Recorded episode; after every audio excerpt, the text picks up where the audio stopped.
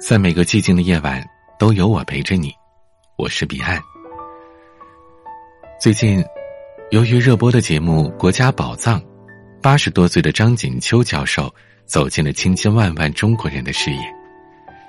在这之前，虽然他是建筑学界的大师级人物，但却并不广为人知。在这个娱乐至死的时代，这似乎并不稀奇。他更罕为人知的身份是梁思成先生的关门女弟子，并且用一己之力复原了西安城的盛唐风貌。梁思成的君子之风、建筑才华，都在他身上延续着。陕西历史博物馆、钟鼓楼广场、大唐芙蓉园、法门寺工程、长安塔，都是出自他的手笔。只要你去过西安，就一定看到过他的作品。整座城市都已经打上属于他的烙印。他就是张锦秋。张锦秋的大半生都和西安结下了不解之缘，最出色的建筑作品也都坐落于西安。可以说，这座城市承载了他毕生的骄傲。不过，张锦秋，却不是土生土长的陕西人，她是个川妹子。一九三六年十月七日，张锦秋出生在四川成都。她的童年时代恰逢抗日战争，那时候的人都比较重男轻女，寻常百姓连活命都算是勉强，更不要说是让女孩子接受教育了。大部分女孩子的命运都是十分凄惨的，能识字的都是极少数。然而张锦秋却是一个天生的幸运儿，她的父母都是接受过高等教育的知识分子，都从事建筑行业。姑妈张玉泉更是当时极为杰出的女建筑师。可以说，张锦秋出生在一个家境优越的书香门第。这种得天独厚的条件，使张锦秋从小就接受了良好教育。但是，少年时代的张锦秋，他的梦想并不是做一个像父母这样优秀的建筑师。他的梦想是作家。之所以有这种作家梦，是因为张锦秋十分酷爱文学作品，他读起书来如饥似渴。古今中外的名著，只要他能够看到，就一定要读完，几乎达到了痴迷的地步。如果是普通孩子，对课外书如此着迷，很可能会导致学业成绩下滑，引来家长的责骂。但是，张锦秋天生聪颖敏锐，在痴迷文学的同时，课业成绩竟然丝毫没有落下，始终都是让人不得不服的学霸。所以，对他疯狂读课外书的行为，父母一般都是听之任之。只不过，当他十八岁那年真正面临人生的重大选择时，他的父亲终于站了出来，温和的劝说他放弃了文学梦。他父亲的理由是非常理性的，他告诉张锦秋，文学创作。并不只是靠兴趣和努力就可以完成的，最重要的是天分。虽然他的作文一向写得很好，但写作文和文学创作是两码事。他的理科成绩和美术功底都非常好，当建筑设计师是最好的选择。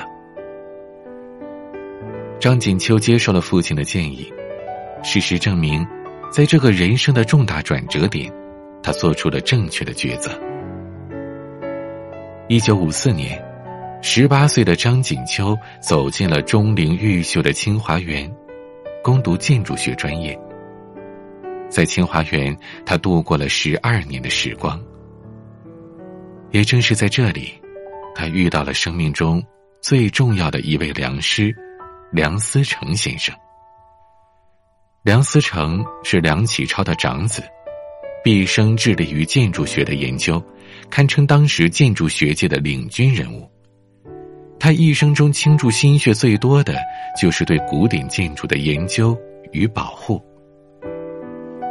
由于深爱古代建筑，梁思成先生甚至还在二战期间做过一件了不起的事。他向美军提出，不要轰炸日本的京都和奈良的古建筑，因为他们在很大程度上复刻了盛唐风貌，那是属于全人类的文化遗产。能投入这样一位大师的门下，对于张锦秋而言，无疑是幸运的。梁思成先生是一位温文儒雅的谦谦君子，无论是在学术研究还是个人品行上，都无可挑剔。他给青年时代的张锦秋树立了一个最直观的榜样。师生二人经常在梁家的书房里谈古论今。交谈对于建筑学的心得。梁先生并不是一个高高在上的传道授业者，而是亦师亦友，引导着自己这位年轻的女弟子。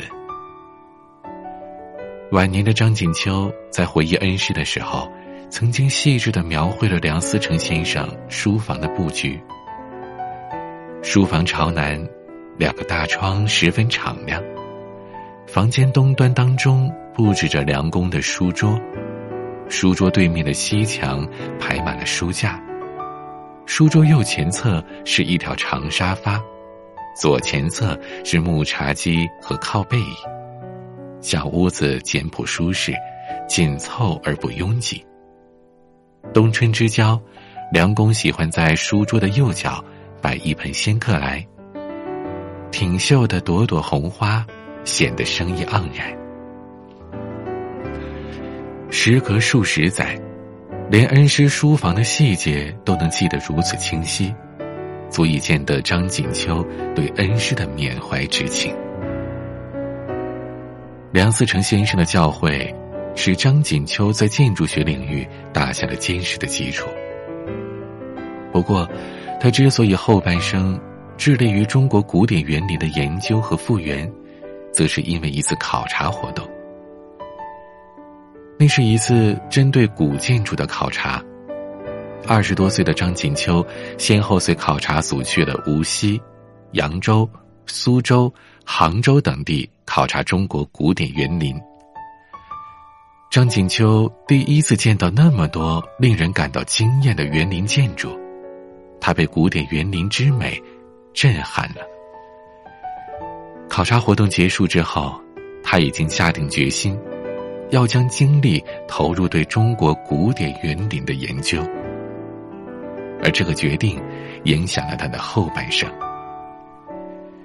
一九六六年春天，张锦秋离开了清华大学，来到了古城西安，进入西北建筑设计院工作。当时正值文革。张锦秋也因为知识分子家庭的出身遭到了批判，但是他并没有灰心丧气，而是让自己进一步的沉浸到建筑学的研究之中，静候着能够大施拳脚的那天。文革结束后，一九七八年，张锦秋马上为西安城献上了自己的第一份厚礼——阿倍仲麻吕纪念碑。这座纪念碑是为唐朝时来到中国的日本人阿倍仲麻吕所建。张锦秋将大唐文化和日本文化巧妙的融合在这座纪念碑上，在古朴庄重的碑身刻上了李白为阿倍仲麻吕所写的诗文，复现了盛唐风韵。张锦秋的这个作品在建筑学界引起了关注。初步奠定了张锦秋在建筑学界的地位。高层领导也因此注意到了这个师出名门的女建筑学家。更多的机会在等待着她。一九八六年，他主持设计的陕西省体育馆落成。一九八七年，陕西历史博物馆建成，这是张锦秋一生中最得意的作品。整座博物馆采用古代宫殿建筑的外观，用简单的白、灰、茶三种色调，凸显了中国画中水墨为上的理念。整座博物馆恢宏大气、祥和，是陕西最出色的一张名片。张锦秋的建筑作品，被建筑学界称为“新唐风”，渐渐成了西安城和陕西省的一个个重要符号。法门寺工程、华清池唐代玉汤遗址博物馆、三堂工程、钟鼓楼广场、慈恩寺玄奘纪念院、陕西省图书馆、大唐芙蓉园、大唐的风韵。在这些建筑作品中体现的淋漓尽致，古城长安获得了建筑意义上的重生，而这一切都要归功于梁思成先生的这位关门弟子张锦秋。由于国家宝藏，张锦秋成为了目光的聚焦地，但他始终淡然处之。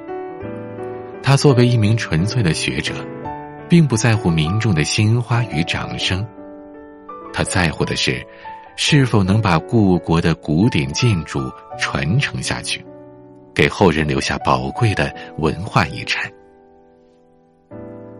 对他而言，民众是否知道张锦秋是谁，并不重要，是否能够被他的建筑作品打动，才是最重要的。毕竟。能用一座座复原的古建筑为炎黄子孙还原出盛唐气象，是他大半生的梦想。这是老一辈知识分子的风骨与执着，也是从民国延续至今的大师气度。我们的民族，正是因为有了一代又一代这样的知识精英，才得以在无数次的战乱和动荡之后。依然保存着故国的文脉与精粹。曾经的梁思成，忍受着战乱和饥饿，辗转走遍了大半个中国，去考察中国的古建筑。现如今，他的关门弟子已经继承了他的衣钵，用建筑家独有的创意，为我们复原出一个古色古香的新长安。如果你去了西安，在他所设计复原的那些壮美的建筑面前，如果你觉得你寻到了梦中的大唐，请一定不要忘记这个美好意境的缔造者——张锦秋。今天的文章分享到这里。喜欢我的节目，请点击专辑上方的订阅，每晚更新，你都可以第一时间听到。彼岸的全新音乐专辑《这首歌等你来听》已经上线了，可以在我的个人主页找到并且关注。有任何想倾诉的内容，都可以添加我的私人微信号“彼岸幺五零八幺七”，彼岸拼音的全拼加上数字幺五。零八幺七，我是彼岸，晚安。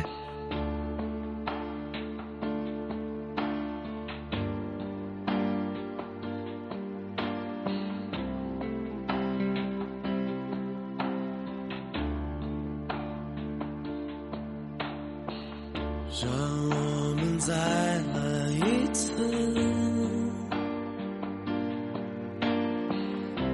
在深渊里共舞，忘记一些遗憾，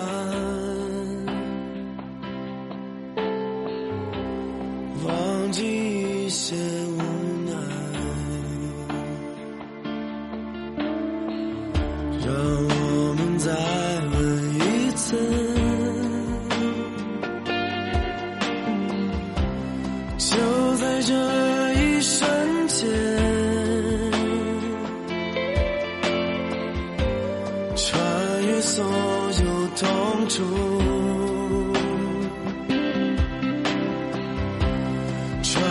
所有伤害。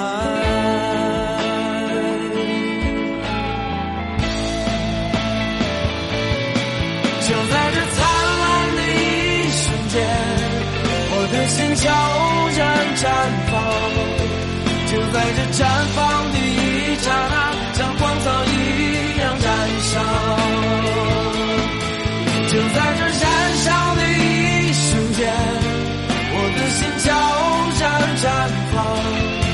就在这绽放的一刹那，我和你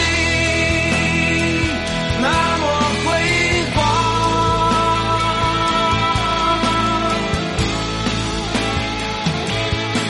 就在这灿烂的一瞬间，我的心悄然绽放。就在这绽放的一刹那，像光草一样燃烧。在这燃烧的一瞬间，我的心悄然绽放。就在这绽放的一刹那，我好